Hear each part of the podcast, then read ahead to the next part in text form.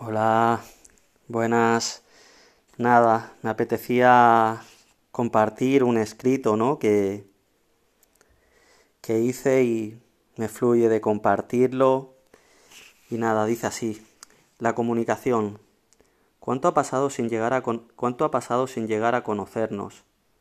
Hoy me acerco a lo más profundo de mi alma para expresar este sentir.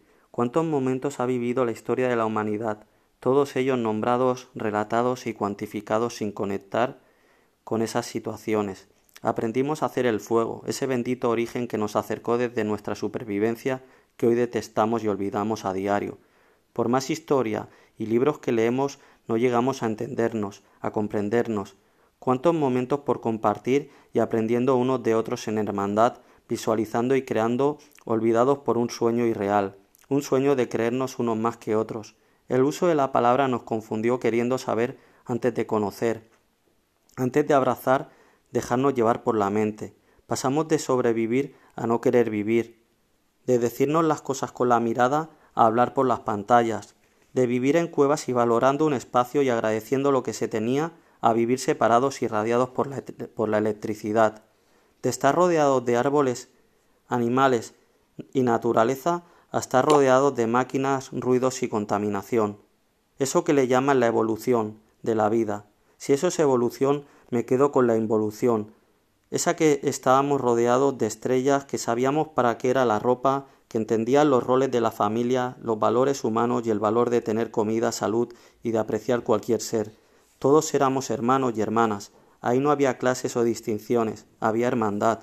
Los sonidos eran los del corazón, la luz de las sonrisas y los ojos que cristalizaban el, alma. La palabra fluyó para compartir, para poder expresar lo que sentíamos. El poder hablar y compartir con la máxima expresión era algo maravilloso.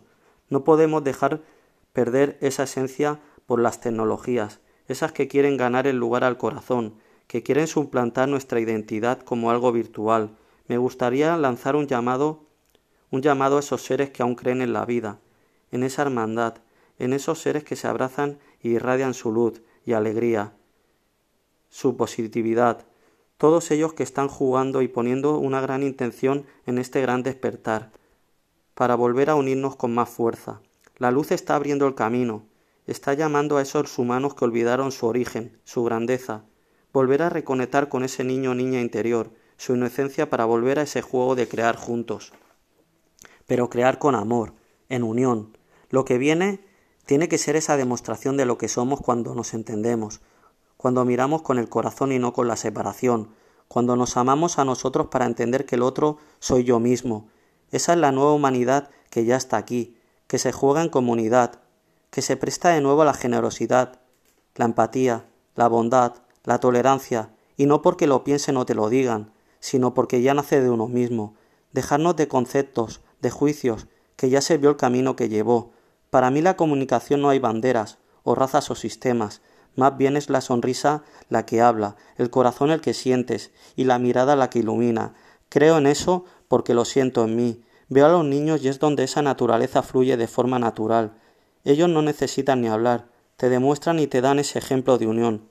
Siempre el juego, fluye, como todo en la vida.